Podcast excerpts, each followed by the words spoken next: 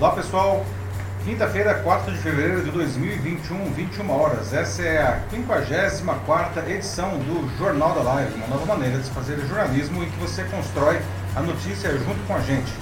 Meu nome é Paulo Silvestre, sou consultor de mídia, cultura e transformação digital e vou conduzir a conversa aqui hoje conosco. Como sempre, comigo está o Matheus.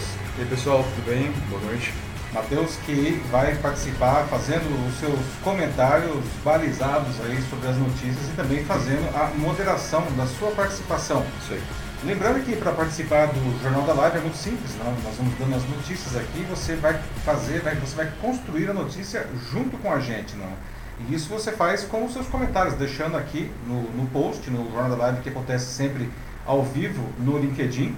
E depois ele fica disponível também em vídeo no YouTube e no Facebook e como podcast nas principais plataformas uh, do mercado. Aí, escolha a sua plataforma preferida, procure lá pelo meu canal O Macaco Elétrico né, e siga o Jornal da Live.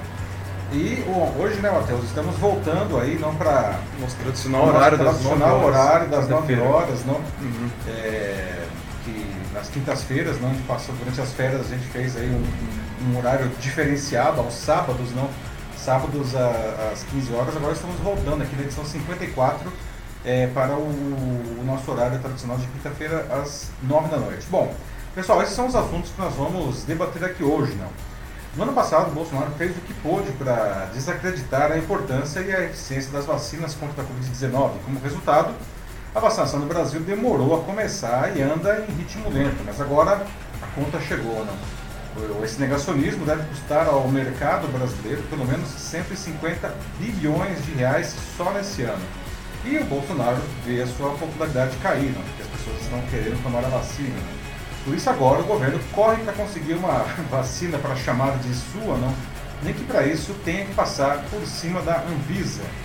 No nosso segundo assunto, vamos debater o que as vitórias dos candidatos apoiados por Bolsonaro na Câmara e no Senado podem é, representar. Quem são esses políticos e o que eles pretendem fazer?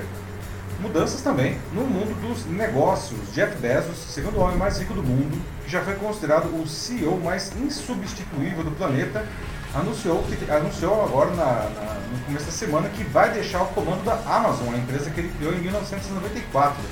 Por que, que o Jeff Bezos vai fazer isso? Né? E nessa terça, o padre Júlio Lancelotti foi até um viaduto na zona leste de São Paulo e com uma marreta quebrou pedras que a prefeitura havia instalado ali. Né? Por que, que o padre fez isso? E aliás, por que, que essas pedras estavam lá? Né?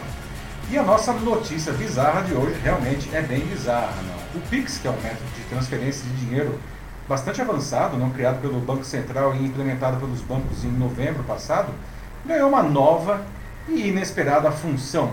Né? Agora ele também virou uma ferramenta de paquera. Né? Já tem até nome, é o Pix Tinder. Pior que o nome fosse lembrar. É, é, é sonoro, né? Pix Tinder. Pix né? Tinder, Pois é, mano. Você conhece essa novidade?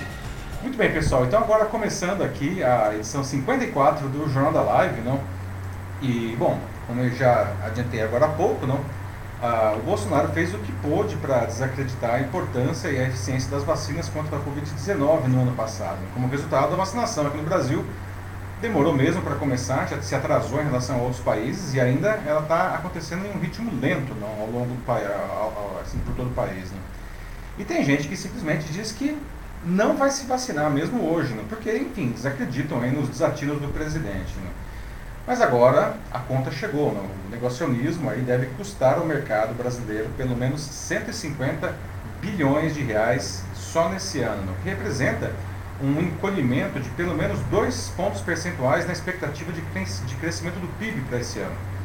Ah, já no que interessa ao Bolsonaro, não está preocupado porque a popularidade dele realmente começou a cair. Não? Por isso agora o governo corre para conseguir uma vacina para chamar de sua, já que a principal vacina hoje no Brasil é a Coronavac, que o próprio Bolsonaro associou ao seu maior desafeto, chamando-a de vacina chinesa do João Dória. Não? A candidata para que o Bolsonaro cole seu nome é a russa Sputnik V. Não? É, e para isso vale até passar por cima da Visa, publicamente, como a gente vai logo na sequência aqui. Não? Até quando governantes, né, pessoal, agora já iniciando aqui o nosso debate, não? até uhum. quando os governantes vão continuar politizando a vacina e a pandemia, olhando para a eleição presidencial de 2022. E quando eu digo governantes, aí os principais nomes são o próprio Bolsonaro e o governador de São Paulo, João Dória. Né? O que, que, você acha agora dessa corrida do Bolsonaro para ter uma vacina, né? para ele colocar o nome dele, para tentar minimizar o ridículo vexame de ter tentado quanto pôde atrapalhar a vacinação no Brasil só para só ver Dória depois colher os frutos por ter feito o contrário. Né? Teve ainda esse ataque né, é, à Anvisa, que, o, que foi feito ontem pelo líder do governo na Câmara, né, ah, chegando a dizer que vai enquadrar a agência. Né, o mesmo órgão que até janeiro era a esperança do governo para barrar a Coronavac, que aliás, vale, vale dizer, passou por todo o processo da Anvisa até conseguir a autorização, que demorou é, meses. Né. E agora, o que vocês acham dessa mudança de posição do governo com relação à Anvisa, dizendo que ela vai ser enquadrada? Né? E a gente tem, vai ter que enfrentar, pelo que tudo indica ainda, não, mais um ano difícil para a saúde dos brasileiros e para a economia do país, justamente porque a economia não só não está, ah, perdão, porque a pandemia não só não está acabando, né, como sugeriu o Bolsonaro no fim do ano passado, como está acelerando em níveis desesperadores. Não? O que a gente pode fazer para minimizar esse impacto da doença na economia? Não? E a pergunta que a gente sempre faz aqui, não, gostaria de ouvir de vocês também, né? Quando essas doses estiverem prontas, as suas doses estiverem prontas, o lugar da fila é, chegar, você vai é, é, se vacinar? Não.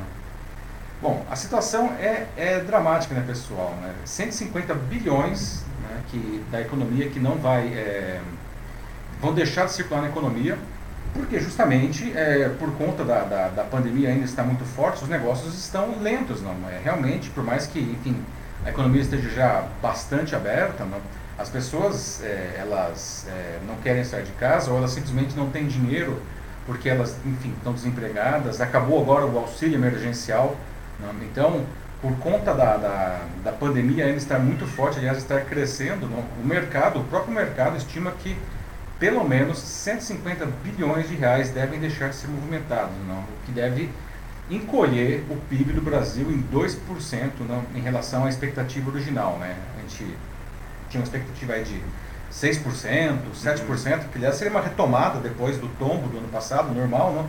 Ah, hoje a gente pode chegar a 3,5%, 4% só de crescimento do PIB. Né? E tem como recuperar a economia sem uma vacinação em massa, não, porque as pessoas precisam, enfim, retomar a sua vida, não. E agora vem essa corrida aí, não, pela vacina, da vac... como o próprio governo está dizendo, a vacina do, do Bolsonaro, não, e a vacina seria a Sputnik V é, da Rússia, que foi uma vacina que teve um lançamento bastante conturbado ano passado, mas justamente nessa semana ela finalmente conseguiu ter a, a, a suas, o resultado das suas pesquisas da fase 3 publicados em uma revista científica né, e, e avaliada pelos pares. A revista foi a Lancet, que é uma revista super séria, e ela deu aí um resultado muito bom, né, uma eficácia de 91,6%. Para surpresa de todo mundo, eu acho. Para surpresa aí de, de, todo mundo, porque uhum. o pessoal tinha muitas dúvidas pela maneira meio obscura que foi feita essa Sputnik V. Né? Exatamente. A, a, a, União Química vai, vai importar e depois fabricar essa vacina aqui no Brasil, pelo menos é o que ela espera, não?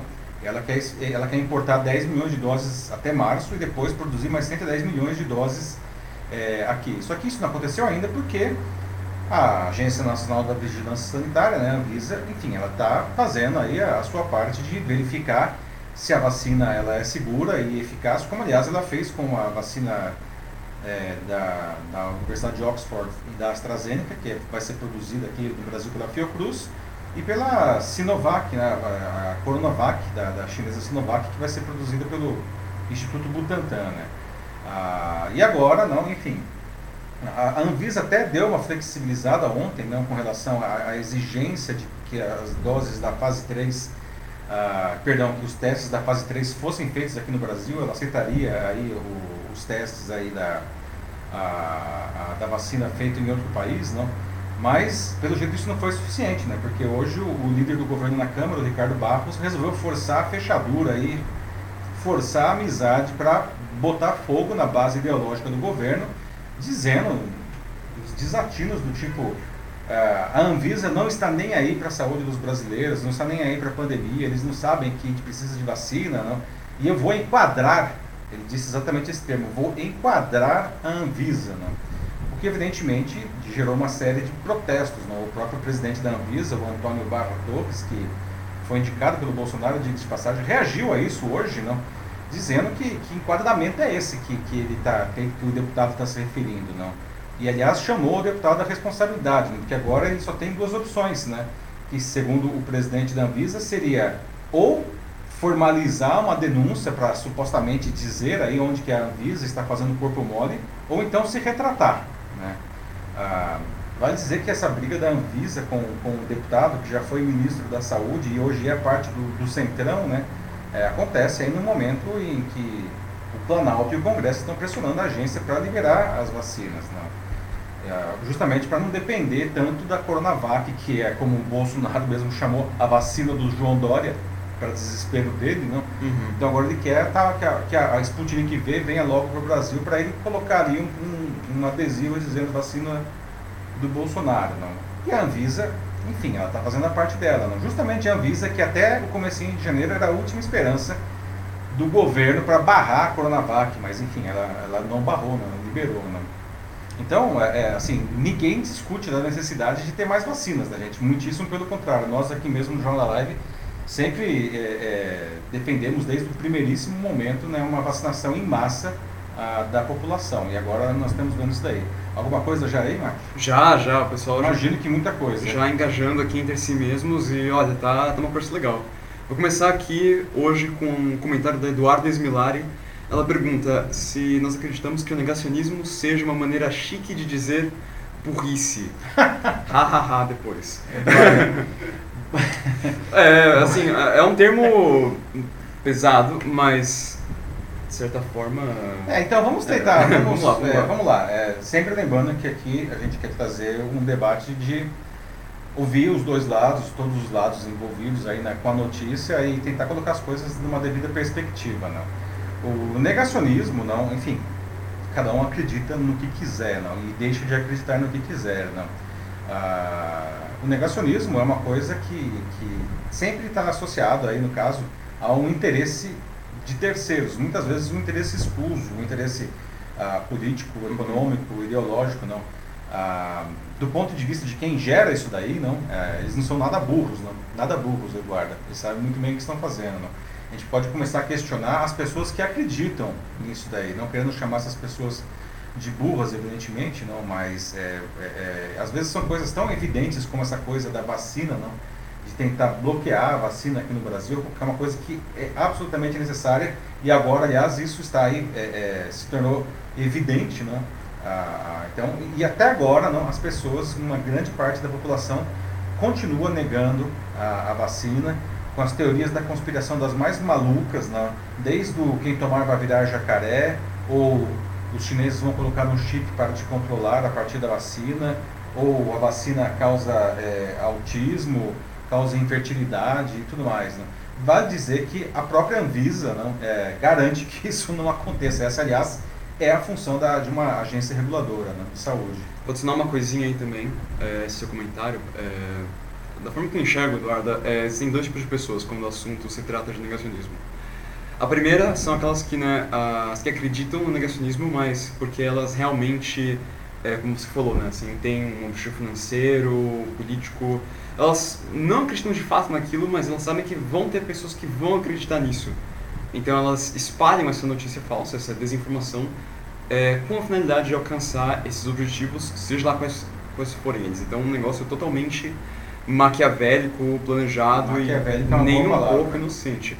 Por outro lado, a gente tem as pessoas que, tudo bem, também são negacionistas, se encaixam nisso também, mas que são aqueles que simplesmente são utilizados como massa de manobra, entende? São pessoas que acreditam nisso, nessas coisas que elas nem porque elas simplesmente não, não sabem, é, não sabem da, da verdade, não sabem ainda exatamente assim o, o certo, entende? Elas não têm às vezes talvez a formação é. ou acesso a, a, essa mesma informação necessária. Ou, ou, ou enfim, é, pode acontecer também, né, Mate? É, uhum. Elas querem acreditar naquilo. Por também diferentes motivos. Pode ser por uma questão ideológica, enfim, elas querem acreditar naquilo. Então, ou simples desespero, que é algo totalmente uhum. normal no contexto que a gente está vivendo. A gente pode dizer que é. existe o um negacionista ativo e o um negacionista passivo, então? Pode ser, acho que sim. oh, acho que é um novo termo aí criado por nós. É, é. O que Mas, mais temos aí? É, vamos lá, né? O Denis Castro apareceu aqui também.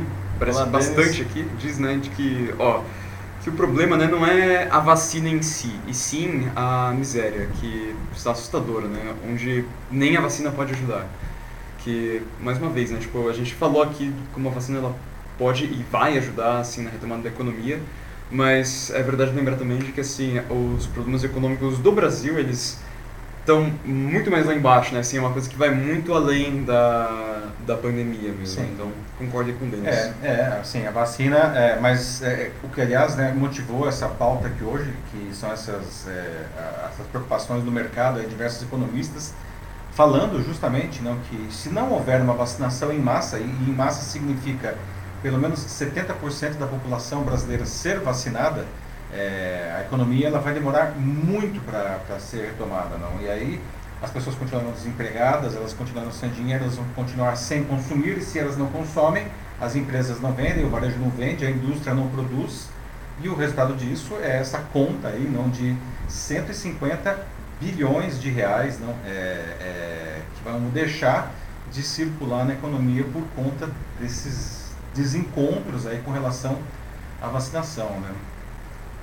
Pois é, é, mas o comentário aqui que eu tenho, né, é, assim, as pessoas estão de uma maneira generalizada aqui expressando uh, o descontentamento dela, é, delas em relação a, a toda a situação, né, por exemplo, tem aqui o Ailton Israel que coloca aqui um comentário bem curto, mas simples, em que ele expressa esse descontentamento dele, fala, nossa, olha só, né, tipo, esses nossos governantes, né, olha o nosso governante, né, que país é esse, assim, e, é realmente assim, putz, eu tenho uma coisa de arrancar os cabelos mesmo. É difícil aguentar, mas mas estamos aí, né? A gente tem que aguentar, como o Joaquim fala aqui, né? Que a vida é um constante recomeço. Não se dê por derrotado e siga adiante. Não, muito bem colocado Exato. aí. Joaquim, não podemos nos dar por derrotados.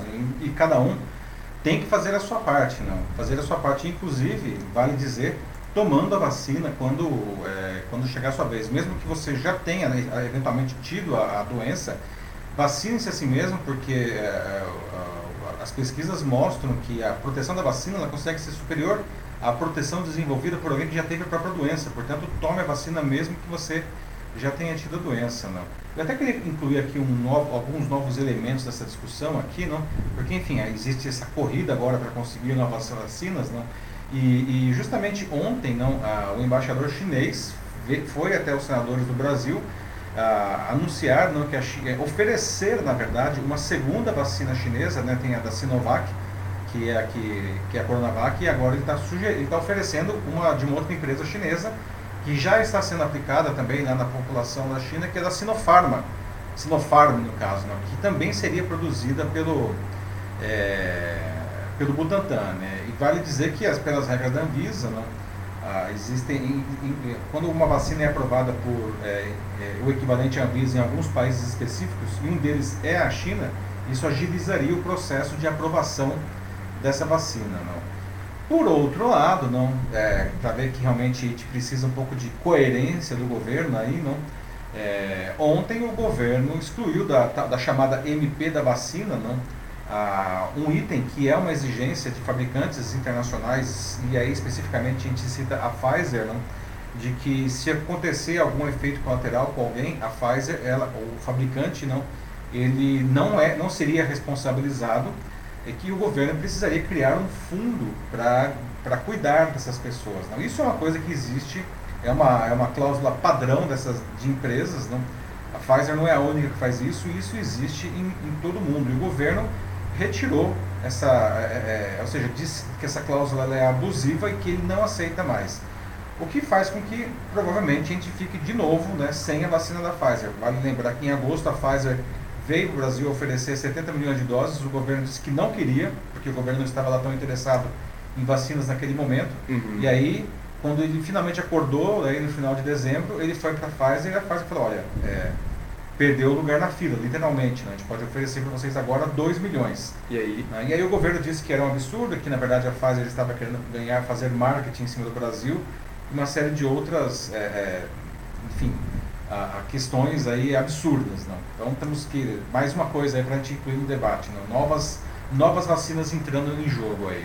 Não? Uhum. Pois é, pois é. Novas vacinas entrando e que podem muito bem ficar de fora dependendo da ação que for tomada daqui para frente pelos nossos governantes. Mas falando nisso também, tipo, um pouco é, do termo enquadrar, né, que o Bolsonaro é, utilizou recentemente quando se referiu a Anvisa. É, foi o líder do governo, na verdade. Ah, o líder foi, do não foi governo. o Bolsonaro. Perdão, um engano.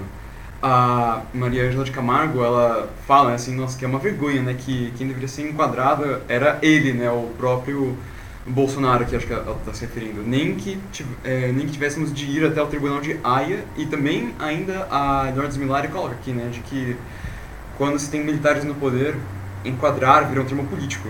Então, vergonhoso. E, mais uma vez, assim, bem lembrado, a gente tem militares cada vez mais e mais presentes no governo federal. Vale lembrar que o ministro da Saúde é um general da ativa. Da né? ativa. E entenda, isso não é uma crítica a militares de maneira nenhuma, não, mas é, está comprovado que muitos desses, dessas pessoas que estão aí na, na- em posições-chave do governo, elas são pessoas que, enfim, não têm o menor preparo para a função. E o exemplo do ministro da Saúde, eu acho que é emblemático, não, é? não tem Aham. absolutamente nenhum preparo aí para cuidar da pasta, não. Mas a função dele simplesmente é ser um ajudante de ordens ali, né? O que, Como ele aliás, mesmo, ele mesmo, ele disse, mesmo já né? confirmou. né, como ele disse, né, quando é, o ano passado, lá em outubro, ele disse que ia comprar as 46 milhões de doses da Coronavac e o Bolsonaro disse que não ia comprar de jeito nenhum vacina do, do, do Dória. Ele deu É. atrás. E vou ter que voltar atrás agora Aham. vergonhosamente, não?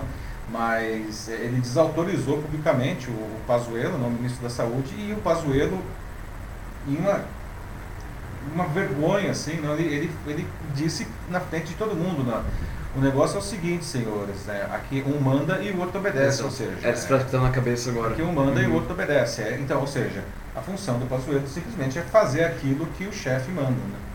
Isso é completamente inadequado. Né? Sim. É, tem mais um comentário aqui do Joaquim, que ele colocou agora há pouco. Vou ler aqui pra gente. Ele diz assim, que o Brasil ele está dentro do plano de ação contra as pandemias. É, esses valores é, já tem caixa faz muito tempo no, é, nos recursos de loterias do Fundo de Ajudas Humanitárias. Dinheiro há, dinheiro há, né? Dinheiro Inclusive, existe, é, existe aí na, a- no ano passado foi aprovada aí a, a, a ANP, não? É, dinheiro para comprar as vacinas há. O problema é que não há vacinas para comprar, não. Então, é, a, bom, a Pfizer, nós perdemos a fila, a Moderna a gente nunca conversou. A Johnson Johnson é uma possibilidade, ela, foi, ela fez os testes da fase 3 aqui no Brasil e ela comprovou recentemente a, a, a uma boa eficácia da vacina, então o Brasil ele deve ser é, é, privilegiado aí na, na venda dessas doses, mas ainda não temos data. Temos a Coronavac já aprovada, temos a vacina da, ah, da, de Oxford e AstraZeneca também aprovada. Agora, quem sabe a Sputnik V venha. E tem também a da, da Sinopharm, né, que foi é, oferecida ontem pelo embaixador da China, né, é, que eu espero que, enfim, né, se a Anvisa aprovar, não, se a vacina realmente for efi- eficiente e segura, que ela também faça parte do, do, do Programa Nacional de Imunização. Né? A gente precisa das vacinas, a gente não pode ficar simplesmente é, esse jogo aí, não, isso é um jogo de empurra, não, onde a saúde da população fica, na verdade, ah, em último plano. O que interessa aí é, é, é a reeleição aí, ou a, ou a eleição, né, para quem ainda não é presidente. A Ana Lúcia Souza Machado coloca um tom um pouco mais amargo aqui no chat. Ela diz que é, ela teme assim pelo que ainda está por vir. Né? Então, esse tom assim, né, tipo, de que parece que ainda tem mais para piorar. E, e o que você acha aí? Então, Ana, é, isso é um exercício de futurologia, não? Como a gente vai ver, inclusive, no nosso próximo debate aqui, a política é uma coisa é, é, absolutamente imprevisível. Não? Hoje você está por cima, amanhã você está por baixo. Não? Na verdade, infelizmente, a discussão da pandemia aqui no Brasil é muito mais uma discussão política do que uma discussão econômica, efetivamente. Não? Então, é, o resultado do que virá aí pela frente né, é, é- é tão, é tão imprevisível quanto é a política. Eu acho que a gente está numa situação delicada, né, os números estão altíssimos, fora a subnotificação. Tá?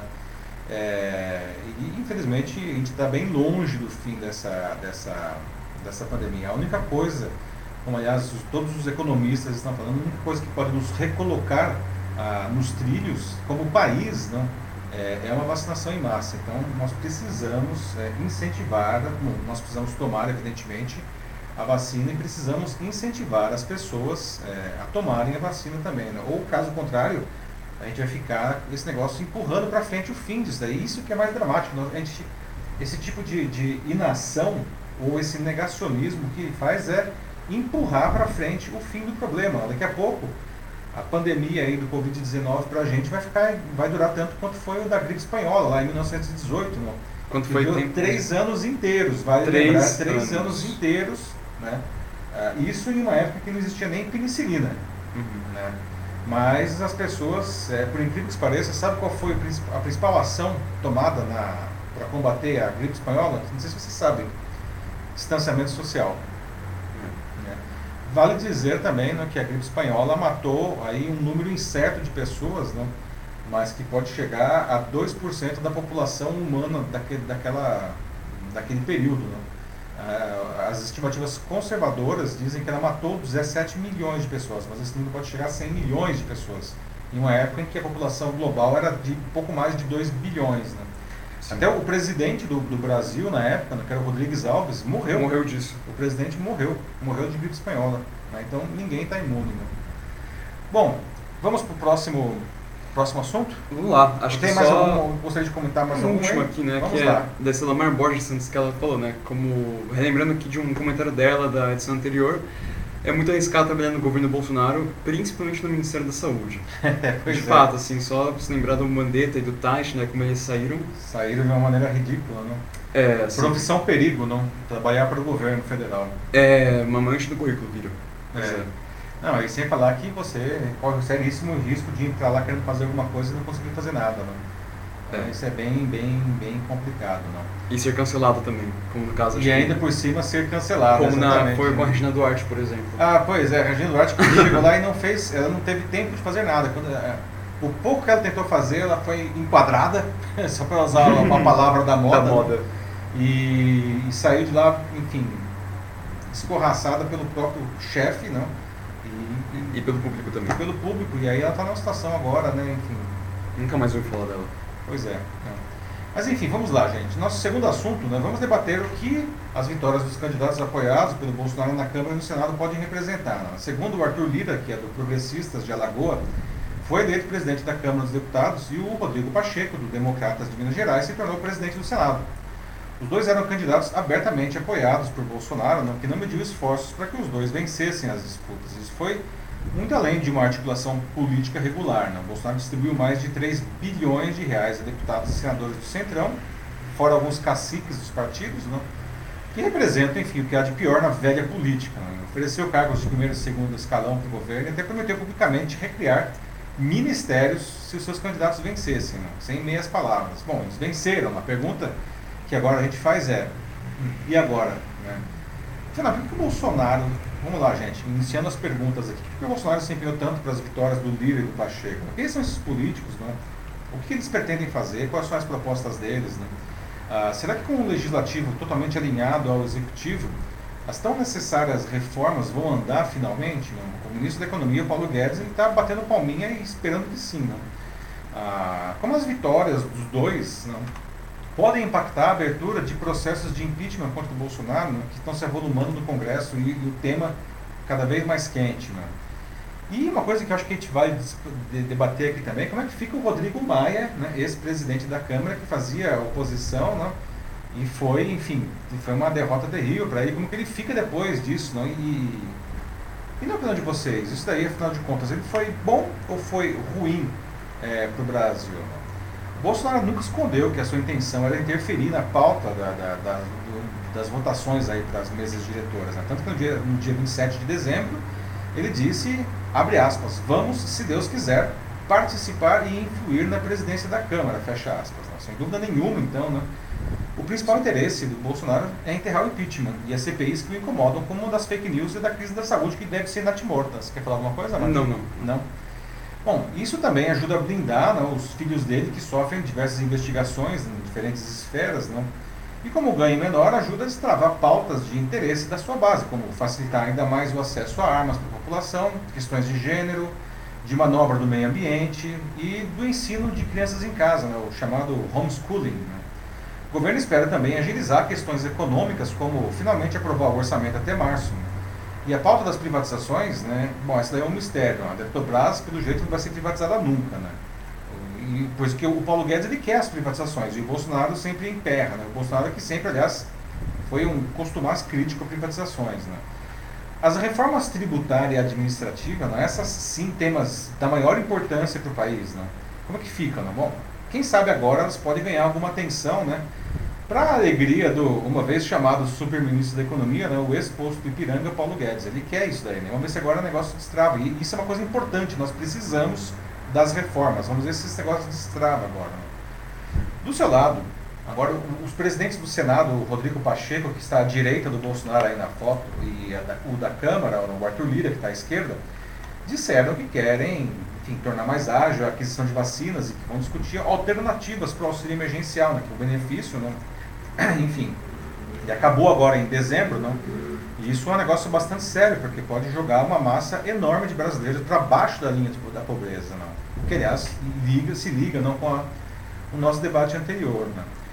Não tem como não observar que esses dois temas estão alinhados com a postura do momento do Bolsonaro, não? É, o que só coloca mais dúvidas aí não, de, de, quanto que o Congresso estaria no bolso do, do Bolsonaro. Né? Ah, vale dizer também né, que o Bolsonaro se elegeu prometendo que o rompimento com a chamada velha política, do toma lá da cá, na distribuição de verbas e cargos, não, era uma das maiores bandeiras dele como candidato. Só que, enfim, quem acreditou nisso daí? Não? Nunca deixou de acontecer. Ah, e agora, com essa eleição aí das mesas diretoras do Congresso, isso ficou escancarado, inclusive descobriu o tamanho disso daí. Né? E isso, enquanto mesmo Bolsonaro dizia para os eleitores que não podia fazer nada porque, afinal de contas, o Brasil está quebrado. Uhum. Né? Isso aí é um estelionato eleitoral, né? Enfim, quem acreditou nisso daí, não, como é que pode, não? E não é, agora, mas vamos colocar isso na devida perspectiva.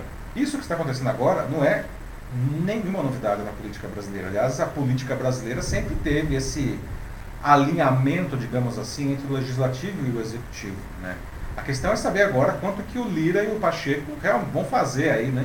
E cumprir a parte deles no jogo. Né? A gente tem que lembrar que isso é uma coisa bastante importante, né? quando você corrompe um funcionário público, mesmo que seja um deputado ou um senador, essa torneira do dinheiro nunca fecha, muito pelo contrário, não. Ela fica sempre aberta e o, e o, o, o, o, corrupto ele quer sempre mais dinheiro para continuar fazendo aquilo que se espera dele. Né? Então, um famoso saco sem fundo. Né? Uhum.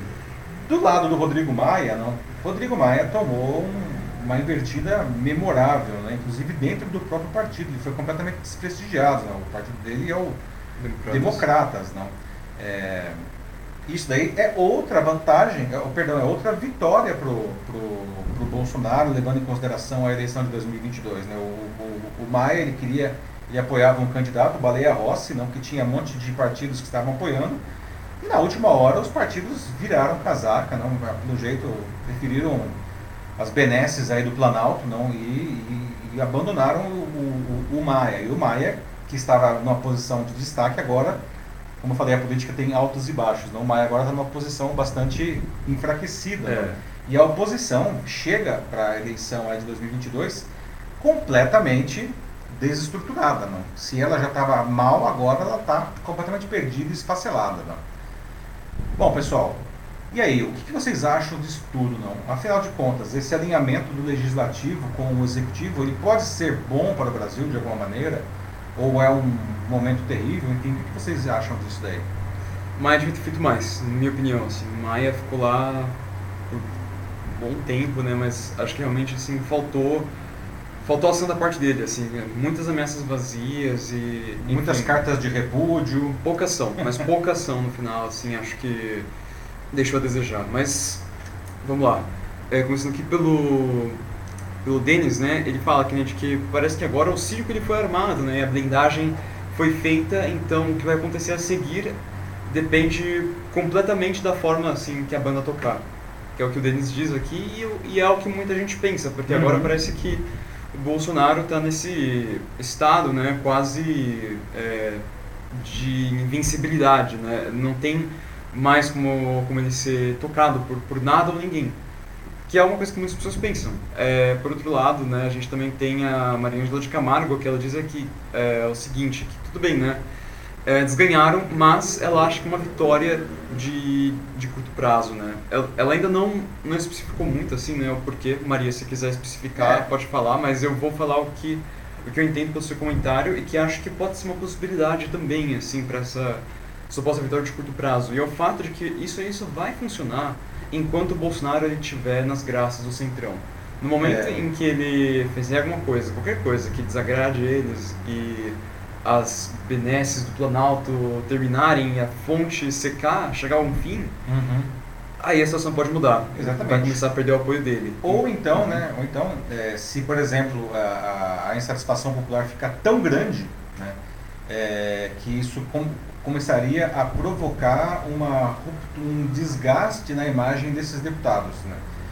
Gente, o fato é o seguinte, essa turma aí não é, é totalmente não vão, é, é, são totalmente movidos ou ao dinheiro ou à, autopreservação, né? No momento em que a, a corda roer, é, dane-se, né? Vão jogar a, qualquer um aí que seja para os leões, não. Então o negócio é hoje, enfim, como eu falei, a política tem altos e baixos, ela vai e volta muito rapidamente, não.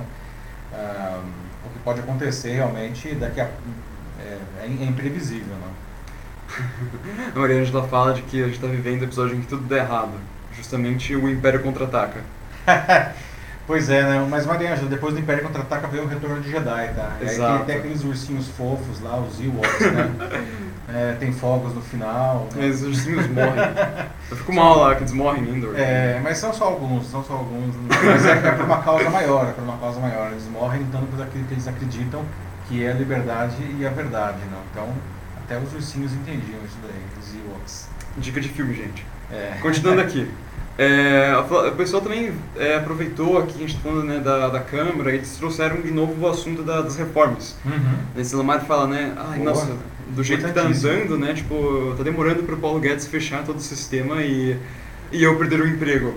E aí a Mariângela de Camargo... Ela se refere que a, é. a Estela Mar trabalha no Senac, né? E ela está se uhum. referindo, imagino, ao sistema S, não? Isso, ela é, se sistema S. Senai, Senac, né? Que o, o Paulo Guedes nunca escondeu como que ele não gosta do sistema S, não? Ele acha que isso tem que ser fechado mesmo, né? A Mariângela, ela vai atrás e complementa, dizendo de que ouviu hoje, assim, de que é, né, se Deus quiser, eles voltarão às reformas ainda esse ano. E até é. lá? E até lá? O que, que vai acontecer? É, pois é, até lá nós já passamos dois anos, né, Maria não, por que não passar mais um ano? Não? Vale dizer que de todas essas pautas, as pautas que realmente são necessárias aí para o Brasil, importantes, são as reformas fiscal e as reformas administrativas. Né? A reforma fiscal, explicando rapidamente aqui, é uma maneira de, enfim, organizar um pouco da bagunça dos impostos no Brasil é um país que, onde se paga impostos demais e ninguém sabe direito para onde que vai esse dinheiro, a gente até sabe, né? Mas enfim. E a reforma administrativa, ela defende, ela organiza, entre outras coisas, não, é, a relação com o funcionalismo público, não? como se contrata e como se mantém o funcionalismo público, como, enfim, todo o processo do funcionalismo público, lembrando que isso não afeta os funcionários públicos já existentes, são só os funcionários daqui para frente. Não? São temas importantíssimos, não, mas enfim, quem sabe a gente espera mais uns dois anos aí, né, Maria Ângela? Quem sabe, pode ser.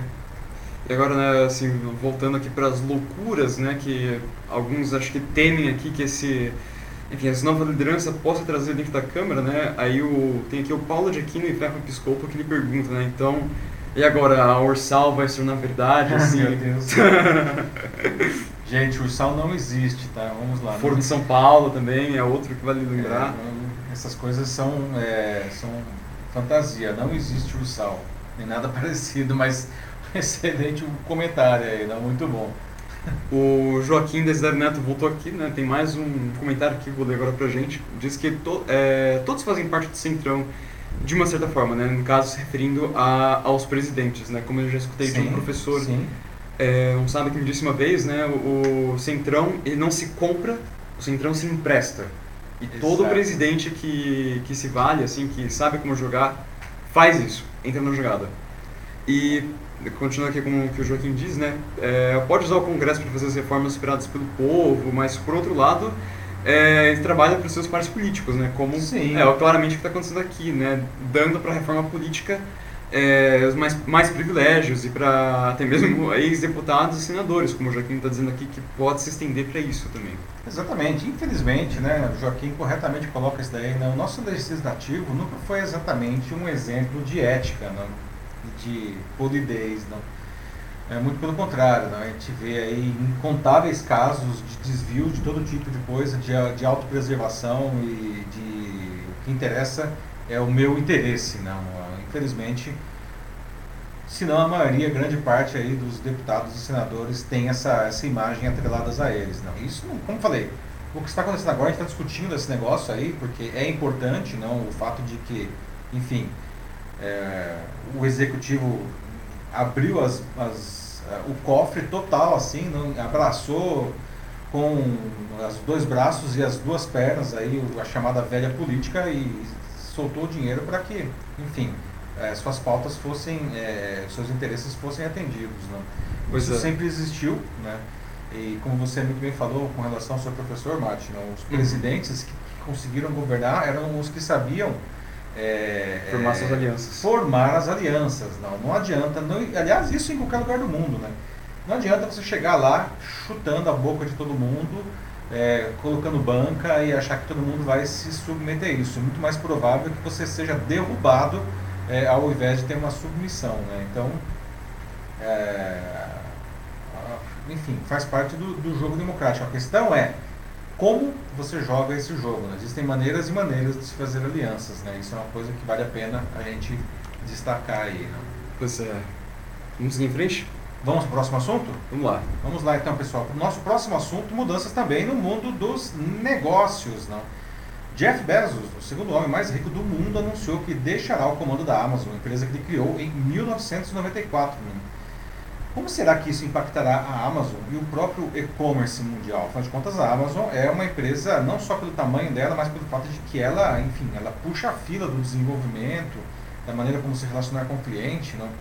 Vale dizer também né, que o, a Forbes considerou o próprio Bezos há alguns anos como o CEO mais insubstituível do mundo. E realmente, enfim, o, o cara é bom, né?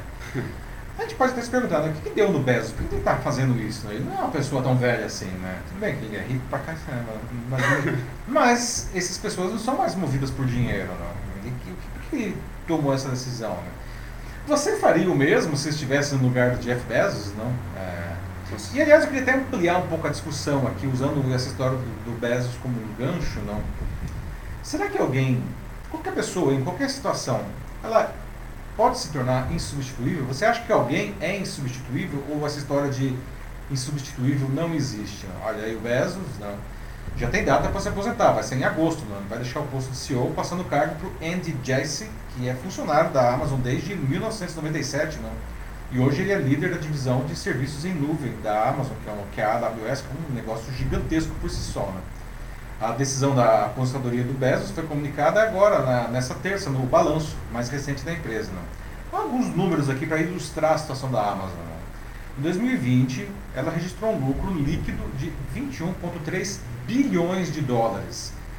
Comparando com o ano anterior, que foi de 11,6 bilhões, teve um aumento de 84% em um ano. E é claro que a pandemia ajudou muito, né? todo mundo comprando coisas online. Né? Uhum. Como era se esperar, não? fim de ano, Black Friday, Natal, né? Eh, melhoraram muito os números do, do, ter, do último trimestre. Não? Só no último trimestre, não? as vendas saltaram de 87,4 bilhões no último trimestre né? para 125, é isso em 2019, para 125,6 bilhões em 2020. Não? Ah, nada, nada mal, né? Vale dizer também que o Bezos não vai simplesmente sumir, né, gente? Ele ainda vai continuar envolvido na estratégia da empresa, afinal, ele continua sendo o maior acionista. Né? O Bezos ele fundou a Amazon quando, enfim, ela era só uma lojinha de livros online lá em 1994, né? quando ninguém sabia o que era e-commerce, não existia, era um negócio super incipiente. Né? E transformou, enfim, a companhia na, uma das companhias mais valiosas do mundo. Né? Em janeiro, a, o valor de mercado da Amazon passou de um trilhão de dólares. Um trilhão de dólares. Né? E o patrimônio dele cresceu junto, lógico, né, com as ações. Né? Segundo o Bloomberg Billionaires Index, o Bezos tem hoje apenas ele, indivíduo, né, 188 bilhões de dólares, segundo o homem mais rico do mundo. Aliás, ele foi o homem mais rico do mundo por muitos anos. Não?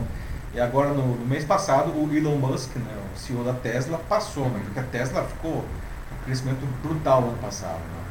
Ah, bom, o Bezos ele vai seguir na frente aí dessa maneira ah, é, indireta, não, mas é, isso é uma tendência, né, gente? Ele está saindo, né, aliás, ele ficou até mais tempo do que outros CEOs do mesmo nível. Ele está 27 anos na frente da, da Amazon. Só para comparar, o Bill Gates ele ficou na frente da Microsoft por 23 anos, não? e o Steve Jobs também ficou na frente da Apple por 23 anos. Tudo bem que o Jobs, enfim, saiu porque ele morreu, né? Ah, mas se comparar com o Larry Page e o Sergey Brin, que fundaram o Google não? É, em 98, eles deixaram os cargos deles não? Ah, ah, em 2019. Né? Ah, e, é, e, é quem é o CEO do, da, da, Alphabet, que na verdade é o nome da empresa, que é a holding do Google hoje, é o, uhum. é o Sundar Pichai, não? que era o, o, o comandante da, do buscador até então. Bom, e aí, gente? Então vamos lá. Vocês abandonariam, vocês largariam o osso se vocês estivessem no lugar do, do, do Jeff Bezos, não? É... E eu queria de novo aquela pergunta que eu fiz antes. Né? Será que existe alguém que é insubstituível, afinal de contas, em qualquer coisa? Até no relacionamento, quem sabe? Não sei. vamos lá, né? Vamos tá, esse um... relacionamento acho que é mais pra bizarra, né? É, Mas, pois é, é não vou embora hoje a notícia bizarra tá é hein? bizarra. Não, realmente eu quero muito ouvir o que, que vocês acham do Pix Tinder. Mas enfim, isso é depois. Vamos falar aqui da, da do, do, CEO da Amazon, Jeff Bezos, e da se alguém ser insubstituível. O que vocês acham aí, né?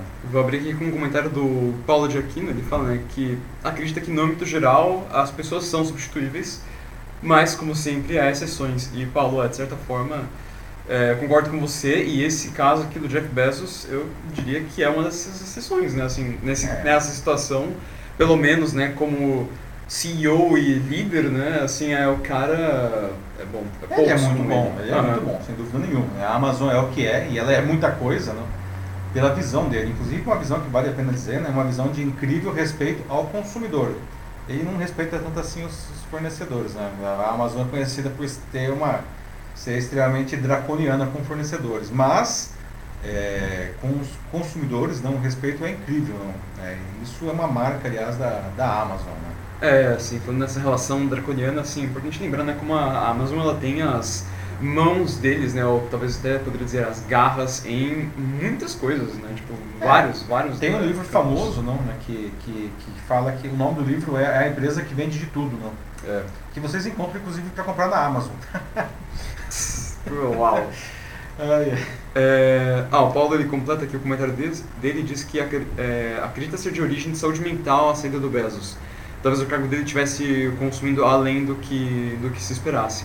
O que você acha é, disso? não sei. Se, é, 27 anos na frente de uma companhia é uma vida, não? É uma vida. Então, uma vez ele realmente cansou, não sei, né? A única maneira de saber isso daí é perguntando para ele, mas não vai dar para perguntar, então a gente fica aqui especulando, né? É. Mas vocês sairiam, né? É, sei lá, cara, eu não sei, eu não precisaria nem ser o segundo homem mais rico do mundo. Se eu fosse o décimo homem mais rico do mundo, já estava bom, assim, talvez eu, eu passasse adiante. É, ah, vamos aproveitar é. a vida. E, não, e, e, vale dizer que, como eu falei, ele vai continuar tomando decisões, né? Ele faz parte do conselho, ele não vai ser mais o CEO, né? É, e ele tem um monte de outras coisas para fazer, para cuidar. Né? Ele, é, ele, é, dono do Washington Post, por exemplo, só para. É, é, dono ele pessoal, não a Amazon. Ele, Jeff Bezos, comprou o Washington Post há alguns anos. Né? Tem muita coisa para fazer. Sim, olha, uh, depois eu tenho aqui a Melissa Souza Machado, que ela fala como ela acha incrível essa atitude e muito coerente, sair no auge é, da marca, assim, é, mais ainda é, pensando na importância que ele teve. Então, é, assim, ela acha uma atitude bonita, um gesto interessante por parte do Bezos. Você falou um negócio que é interessante né? Ele está saindo no auge, não? Igual o Pelé, não. Ele, o Pelé não esperou ele ficar decadente para parar de jogar a bola, ele parou de jogar quando ele estava no auge, não? Então, é, o, o Bezos realmente está no auge, não? No auge, e a Amazon está no auge, não? melhor sair no auge, né? Que aí fica essa última imagem. Né? Bom, é um ponto interessante esse que você traz aí.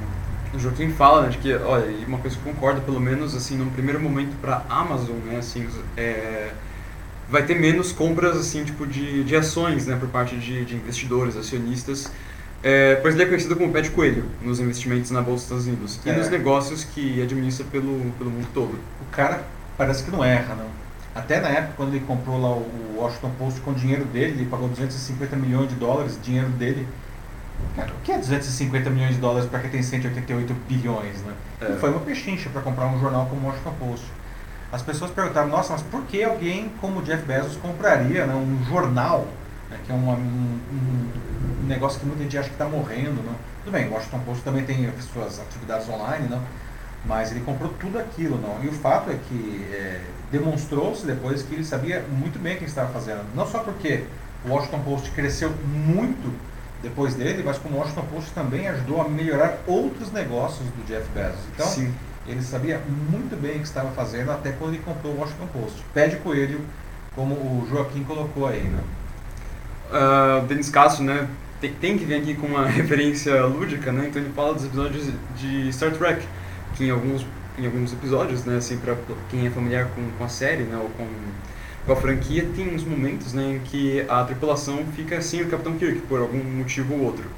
E aí eles recorrem a um diário de bordo para né, saber o que, que eles têm que fazer, né. Então aí fica a pergunta, né, será que a Amazon vai encontrar, assim, esse, ah, essa mesma luz é. que a tripulação da USS Enterprise encontrava na foto do Kirk? Eu acho que não precisam. É uma bom, boa referência, Denis. É, mas a Amazon, ela é uma empresa, não? Ela é conhecida por ter um banco de, reservas de executivos bastante amplo e muito preparados, não? Uhum. É, eu acredito que, que o substituto, aí o Andy, não, é, o substituto do, do, uh, do Bezos, ele vai se dar muito bem é, sem precisar recorrer aí aos alfarrabos do, do do Bezos, não. É, eles realmente têm bastante gente preparada, já pronta para isso daí, não. Ah, falando, agora falando um pouco mais né, do, que, do que poderia ser feito, né? Tipo, se você estivesse no lugar, nos pés aí do Jeff Bezos, eu tenho alguns comentários. A Ana Souza Machado, ela disse que né, sairia e ia curtir a vida. Tiraria uns dois anos sabáticos, criaria outra empresa quando voltasse. com esse dinheiro dá para tirar duas vidas sabáticas, né? A Isabel Cordeiro também está aqui, diz que ela pensa que sairia sim, e talvez pense que, é, assim, com o tempo passando, né, as coisas mudam e provavelmente que o Bezos pensou aqui na visão da Isabel é que ele queria substituir né, é, a si mesmo por alguém que tivesse com uma, ideias, assim, uma cabeça mais fresca, né, mais atual, assim, mais e bem agora. Acho esse é um, um raciocínio bastante legal, Isabel. É, Sim. Às vezes a gente precisa, né? É, o, o, velho, entre aspas, precisa dar lugar ao novo. É, e o novo, aí no caso, são pessoas que pensam de maneira diferente, por mais que todos ali que estejam. O substituto está na Amazon desde 97, sabe exatamente como as coisas funcionam lá, mas de qualquer forma é uma pessoa diferente. Vale dizer que, por exemplo, o Tim Cook, até para ficar nesse seu, nessa sua ideia, Isabel, né? o Tim Cook, que substituiu o Steve Jobs agora, depois do falecimento dele, como CEO da Amazon, ele, é, ele tem. Bom, a maneira de ele atuar é completamente diferente. Ele é um cara super low profile, enquanto o Jobs era aquela fanfarra sempre, não? O Tim Cook é um cara low profile, sempre quieto, não? É, e ele tem algumas ideias que talvez o Jobs não teria, não? Mas com a, sob a batuta do, do Tim Cook, né, no final do ano passado, a Apple foi uma, ela, ela, uma das, ela atingiu dois trilhões de dólares de valor de economia, né? de valor de mercado, perdão. Isso inclui é, é, é, não só ficar dependendo do, do, do, iPhone barra iPad e dos Macintoshes, mas é, entrar em outros segmentos, como Apple Music, é, Apple TV, ou seja, a Apple hoje ela é muito mais presente na vida das pessoas, né?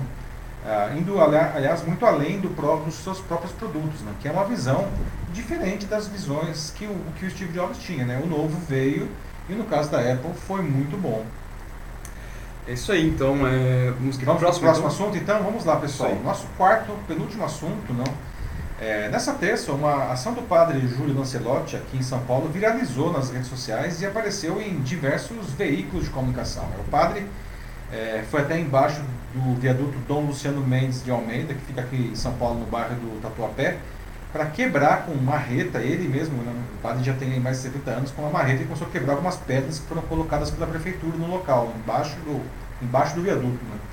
Elas foram colocadas, elas foram cimentadas ali para impedir que moradores de rua dormissem né, embaixo do viaduto. Né.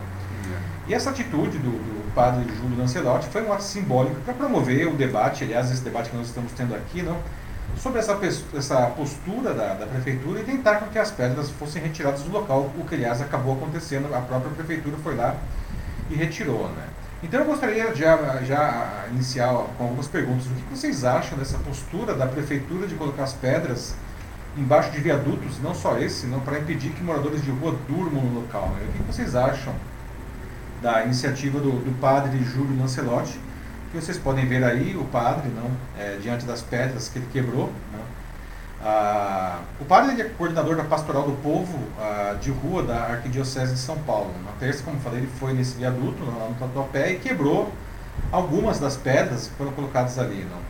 É, o padre, que é conhecido por ser defensor de ativista e ativista nos direitos dos moradores de rua, não?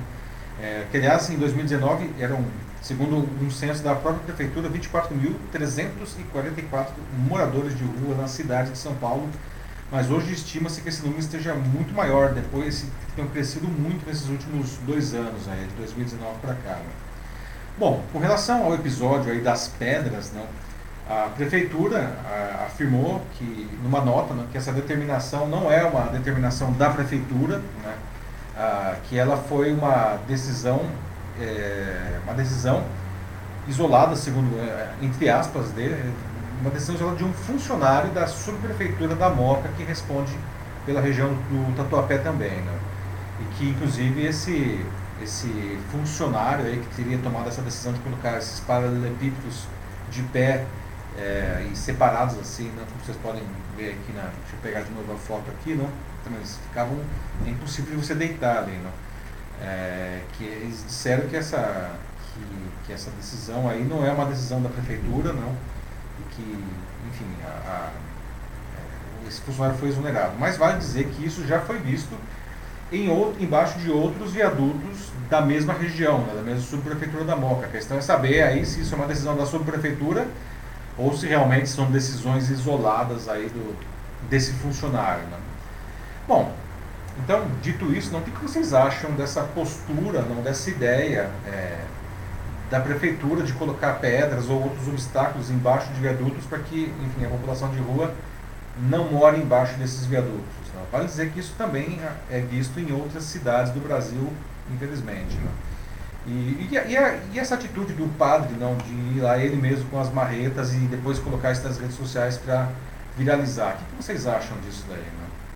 Olha, vou falar que é bem legal, né? E de certa forma, né, a gente está vendo um, um efeito né, positivo aqui é, dessa iniciativa do Padre Lancelot, né? Porque a gente está tendo esse debate graças à, ação dele. Né? Graças né? então, à ação dele, exatamente. Então, ó, funcionou. É, objetivo, obrigado, obrigado Padre objetivo cumprido, né? Nós estamos uhum. aqui debatendo em torno desse assunto. Né? E é isso mesmo, assim, eu concordo, assim, é uma coisa que tem que ser realmente debatida porque é, é um absurdo, assim, é, sem palavras para isso, assim, porque aqui em São Paulo, principalmente, né, a pobreza, assim, é, é um negócio tão...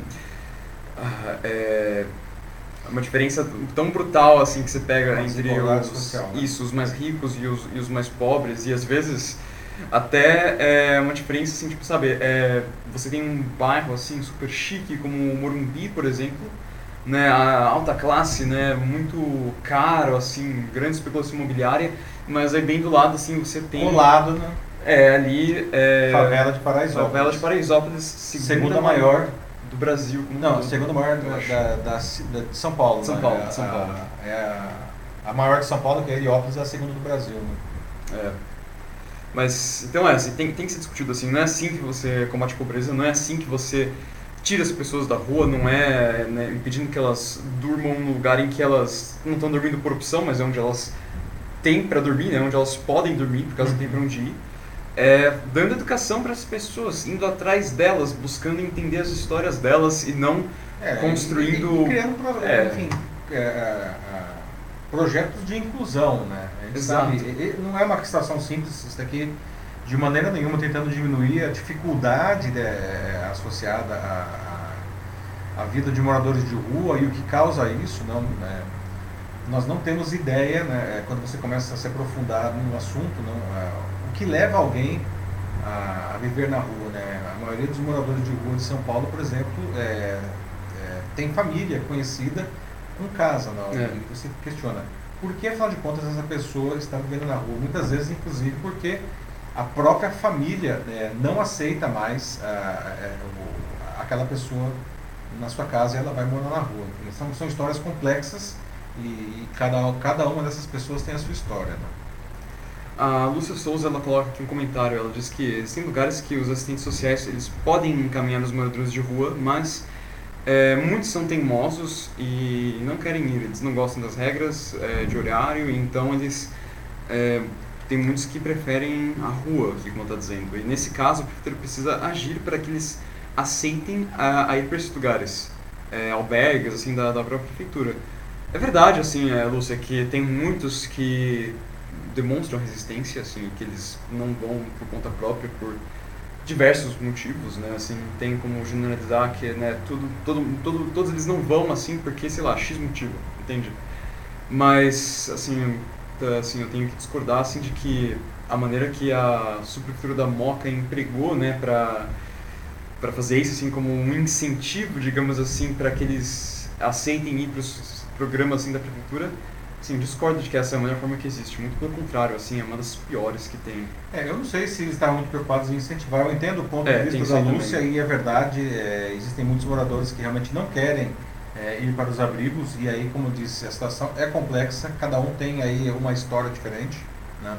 E a gente pode até questionar por que alguém não gostaria de ir para um abrigo, não ser um lugar onde, enfim, ele vai ter é, comida, vai ter um lugar para dormir, vai poder tomar banho, não? Ah, é, são, são questões aí é, é bastante complicadas, né? mas é, eu entendo que não se pode forçar de qualquer jeito alguém, né? É, ninguém pode ser forçado a aceitar qualquer coisa, não. É, existe aí uma questão, é necessário a, a área da assistência social oferecer o recurso, não, e trabalhar num convencimento, não, porque as pessoas precisam ir pela sua própria vontade, não. É, expulsar as pessoas não é um caminho razoável, não entendo. Sim. A Ana Rezende coloca aqui, né, de que essa é uma estratégia de arquitetura hostil e defensiva e uma espécie de, como ela muito bem coloca aqui, entre aspas, solução higienista, profundamente ofensiva para a população que mora nas ruas. Ou seja, nenhum interesse de fato em querer ajudar essas pessoas, realmente. Assim. Não, não, isso daí claramente não, não estão querendo ajudar ninguém, né? pelo menos não com relação à, população de rua. Né? Eles estão querendo que as pessoas desapareçam, não? ou seja, é porque de fato não, ah, principalmente, enfim, tem muita gente que acha que essas pessoas são incômodos. A gente até já trouxe uma outra, uma outra pauta associada ao padre Júlio Lancelotti, a gente trouxe isso no, no ano passado ainda, não? É, é, que, era, que, que, havia sido ameaçado de morte e tal, e junto nós discutimos um, um Sim, durante a época que aconteceu na mesma, na mesma época, que foi na época das eleições, muito bem uhum. lembrado, não? que aqui embaixo do Minhocão, para quem não é de São Paulo, é um viaduto gigantesco que tem aqui no, centro de São Paulo, é, que uma, é, uma, um, um, condomínio que ficava, um edifício que ficava na frente do, do Minhocão, ele contratou funcion, um funcionário não, que estava lá na planilha do condomínio, que a função dele era basicamente expulsar as pessoas que, que, que dormiam embaixo do Minhocão na frente do prédio. Ou seja, é, eu não quero resolver o problema, eu só quero não ver o problema. Né? E o problema acontece, é, se mantém e ele, e ele aumenta, inclusive, né? infelizmente. Né? Então, nós precisamos tomar ações, todos os órgãos públicos aí, não só a prefeitura, é, precisam tomar ações para resolver o problema, não para fazer com que o problema desapareça da frente dos nossos olhos e, e, e seja despejado em qualquer um outro lugar. Né? Vale lembrar que no começo da gestão do Dória aqui em São Paulo teve aquela, aquela, aquela ação absolutamente desastrosa na Cracolândia. O ataque né? à Cracolândia. Que ele, enfim, literalmente varreu as pessoas ali, elas se espalharam pela cidade.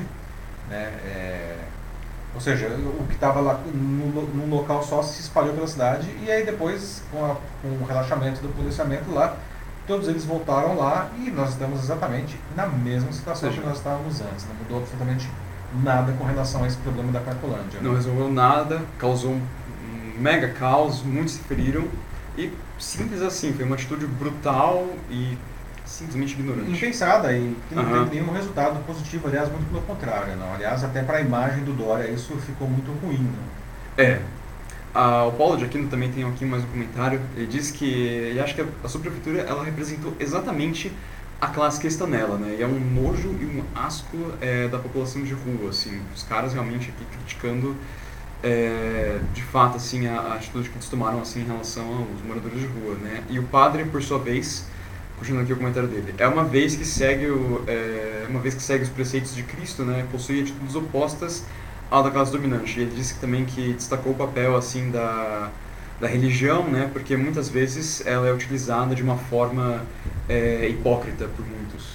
Também é. algo, infelizmente, que acontece. Assim, muitos usam é, o nome da religião assim para atingir, pra atingir objetivos econômicos quase uh, sempre, né? Objetivos Que é uma coisa que também desde sempre, né? A humanidade vive com essa esse uso da religião e da fé e da crença das pessoas para que alguns grupos atinjam seus objetivos econômicos e, e até políticos, né? Mas muito bom o comentário do Paulo aí, concordo com ele, tá? Infelizmente isso daí é, é, uma, é representa o que um grupo social pensa com relação ao problema da, da, dos moradores de rua, não? E que, enfim, normalmente não querem resolver o problema, eles querem simplesmente Sim. varrer o problema, não? Sim, não, pelo menos assim como a Isabel é, Cordeiro falou aqui também, juntando aqui um pouco com um comentário da Ana Dulce Souza Machado, primeiro da Ana, ela diz né, que ela tem amigas que trabalham com moradores de rua aqui em São Paulo e, e fala como é triste, né, porque, assim, gente, são pessoas que praticamente estão vivendo a margem da sociedade com sem nenhuma dignidade, assim, e nenhum tipo de respeito, assim, é, elas recebem das pessoas que passam por ali, né? Muitos até sofrem diversos tipos de, de violências, assim, das pessoas Sim. que passam. É, como a gente vê de vez em quando, ó, é, aparece lá um, um, os playboys vão lá e tacam fogo em um, uma pessoa que está dormindo na rua. Né? Quantas vezes a gente já viu esse caso acontecendo e de novo, de novo aqui no Brasil. Né? Mas aí pegando aqui o, o comentário da Isabel, agora pelo menos pessoas como o padre Lancelotti, né, com essa atitude, eles dão assim uma luz assim muito necessária para essas pessoas, né? Colocam eles no, nos holofotes, que é um lugar que eles não ficam muitas vezes. E quando, e, nunca, e né? quando eles ficam, ficam normalmente é por causa de uma violência dessas, mas pelo menos agora, bom, eles foram vítimas de mais uma violência, né? Mas pelo menos com isso assim a gente pode ter essa discussão aqui e espero que isso contribua assim, mesmo que uma, de uma forma pequena para que essa situação mude, porque são realmente vidas invisíveis, que não deveriam ser assim. Exatamente, né? bem colocado. Mais algum aí, Mate? Partimos para o nosso último assunto aí? Vamos para o último já. Vamos para o último, e é, atenção quem ficou agora para o último assunto, a no, nossa notícia bizarra. Essa notícia realmente, quando eu, quando eu ouvi isso, falei, não é possível. Esse pessoal tá de sacanagem, não, né? Realmente eles pensam e eles fazem isso, pois acredite se quiser, pessoal, eles fazem, não. Todo mundo aqui já deve ter pelo menos ouvido falar do Pix, não? Que é um método de transferência de dinheiro bastante avançado, muito legal, desenvolvido pelo Banco Central e que foi implementado por determinação do Banco Central por todos os bancos agora em novembro do ano passado. Não? O Pix é uma alternativa bem vantajosa não? Né? já, ao já tradicionais TED e DOC, muito mais vantajosa que o, o cheque, que é um moribundo, né? o cheque está sumindo. Né? Quem sabe, aliás, com o tempo, né, a gente pare até de usar papel moeda, não? É, notas ou, ou moedas, não? Que é uma tendência que a gente já vê em vários países mais desenvolvidos, não? especialmente na Ásia. Não? Quem puxa essa, essa eliminação do papel moeda é a China e a Coreia do Sul. Né? Eu queria saber, vocês usam regularmente o, o Pix? Já usaram ou usam ele regularmente? Ou pelo menos já usaram uma vez? Criaram já as suas chaves Pix? Não? Mas tem um novo serviço, que essa sim é a notícia bizarra, que os usuários criaram a partir dele, chamado de Pixtinder. Né? E o Pixtinder vocês já usaram o Pix Tinder? Né? Veja só o Pix Tinder. Aí temos o Pix da Caixa, todos os bancos têm, né? Ah, com o Pix, a pessoa pode usar o seu CPF, seu telefone, e-mail, ou solicitar um número aleatório gerado pelo sistema para criar uma espécie de chave. Que é como se fosse um apelido para sua conta bancária, que é uma coisa fácil de lembrar e de informar. Então você não precisa mais passar os seus dados, tipo seu CPF, é, número de agência, número de conta, simplesmente fala o seu, a chave que você criou, que pode ser qualquer uma dessas daí, né? e aí a pessoa consegue transferir dinheiro para você. Né? E mesmo, e é uma transferência instantânea. Né? Tipo, no máximo dura 10 segundos, mesmo entre bancos diferentes, e ela pode ser feita é, a qualquer dia né, e a qualquer hora, mesmo feriados, e qualquer valor. Isso é interessante. Se você quer transferir um centavo, você pode transferir um centavo. Além disso, o usuário ele pode enviar uma mensagem no comprovante do pagamento. Normalmente essa mensagem ela serviria para uma breve descrição, enfim, dos motivos do pagamento. Né? Mas a criatividade do brasileiro não tem limites, não, não tem limites. E aí a coisa começa a ficar realmente curiosa. Não? Tem pessoas que estão usando essa mensagem do comprovante para passar cantadas. Né? Mais que isso, tem gente que está, olha só, divulgando a sua chave genérica, que é aquela que são os números aleatórios que não traz nenhuma informação do usuário, não, uhum. em aplicativos como Tinder e outros aplicativos de, de, de paquera e de pegação. Não? E está recebendo dinheiro na sua conta de desconhecidos que querem passar uma cantada. Tem todo um sistema já. Gente, olha só, esse negócio aí é, é sofisticado, não? Nas redes sociais, né, a modalidade já foi apelidada de Pix Tinder né, e os adeptos dela são os Pix sexuais. Ainda nas redes, já tem até uma tabela né, de valores, né? Quanto equivale cada coisa. Se, se você transferir um real, é uma coisa que, sei lá, vale um adoro você. É, dois reais vale te acho lindo, né? 10 reais eu quero encontrar você, né? Eu fico pensando, se o cara transferir 100 reais... 100 então, reais, nossa, é casamento na certa. e a brincadeira, não, enfim, é uma brincadeira, ela está crescendo tão rápido não, que o Banco Central teve que se manifestar. Né? E o Banco Central falou, gente, Pix é meio de pagamento, não é rede social. né?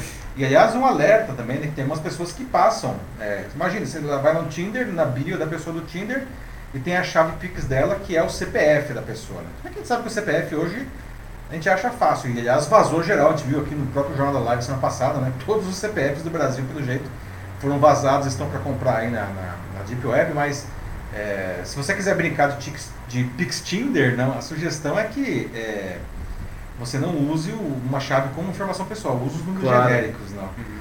E aí, olha só, né? Vamos lá. Tá aí uma boa maneira de tirar a sua conta do zero e ainda levar uma cantada, né? Melhorar a autoestima, né? Você mata dois coelhos aí com uma cajadada só, né? Não, eu diria até mesmo três, né? Dar uma, aquela socializada, assim, já que a gente ainda tá na pandemia, ainda tá nessa quarentena, que pelo menos quem tá respeitando, né? Então, ó, da hora, interessante. Olha só, não, que, que, coisa boa, né? Ganha uma grana, sai do zero aí, sai do cheque especial né? e ainda leva uma cantada, não? E aí, eu quero saber o seguinte, alguém achou legal isso daí? Alguém vai participar do Pix Tinder? Ou pelo menos vai sugerir para aquele seu amigo que está ou encalhado ou duro, enfim, tá uma, sem grana aí, o que vocês acham dessa da, da ideia aí, né? Duro é uma má palavra. Ok, ok. sem fundos, sem fundos é, é, que agora tudo fica piada, sem fundos também é complicado. Está desprovido financeiramente. É, a pessoa está desprovida financeiramente, não? É, ou então ela está encalhada, de repente você pode sugerir para aquele seu amigo lá, então faz aí um Pix Tinder.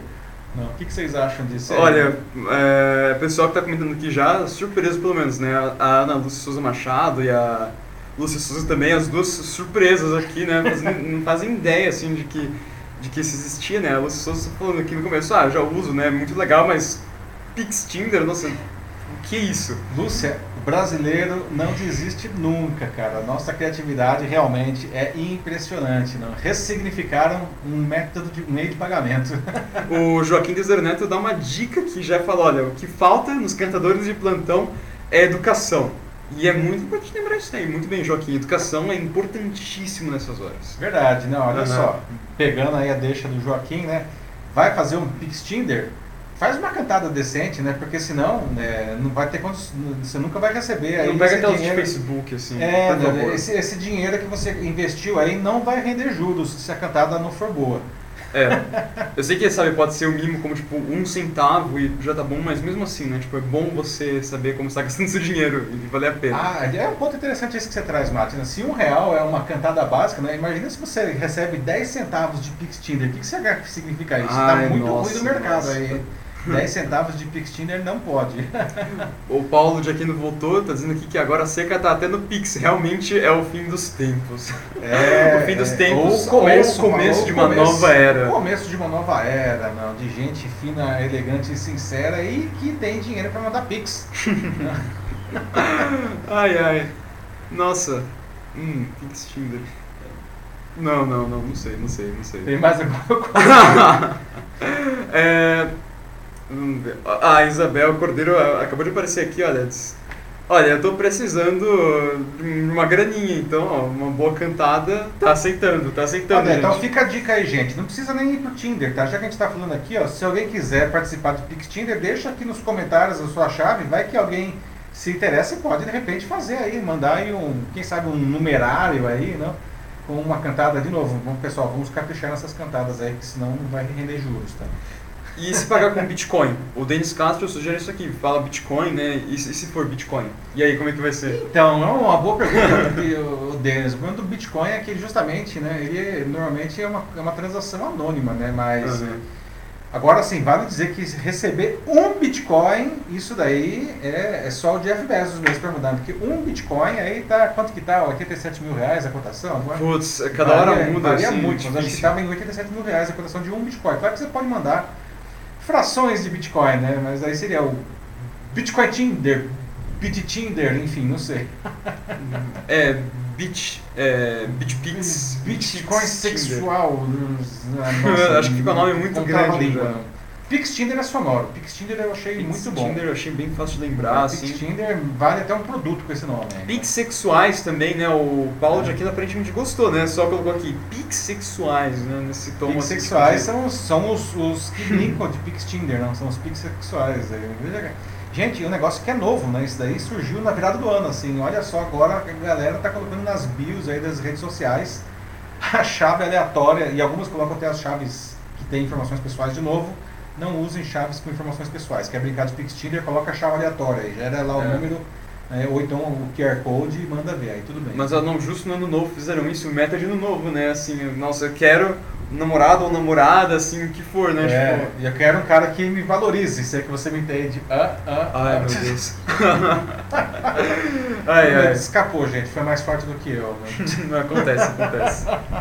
Mas é isso aí, então. Bom, encerramos a nossa edição 54 do Jornal da Live com essa notícia tão pitoresca e fanfarronesca, não? É, pessoal, obrigado novamente, não? É, voltamos aí ao nosso horário de, é, de costume, não? Quintas-feiras às 21 horas, semana que vem tem mais, não? Se quiserem já podem deixar sugestões de assuntos aqui embaixo nos comentários, não? Lembrando que é, eu leio todos os comentários, então se você estiver agora vendo esse vídeo gravado, né, mesmo que seja no YouTube ou no Facebook, deixe seus comentários aqui no LinkedIn. Melhor ainda que eu leio todos os comentários, tá? É, obrigado aí, não? É, já estamos terminando a quinta-feira, então ótima sexta e bom fim de semana para vocês. A gente se vê novamente na quinta-feira que vem com a edição 55 do Jornal da Live. Um abraço para todos.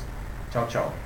Obrigado pela participação, pessoal, de novo, né? É, a gente só está aqui por causa de vocês, isso acontece por causa dos seus comentários, das suas contribuições. Então, obrigado, é, se cuidem, até a próxima. A gente se vê quinta que vem. Tchau, tchau.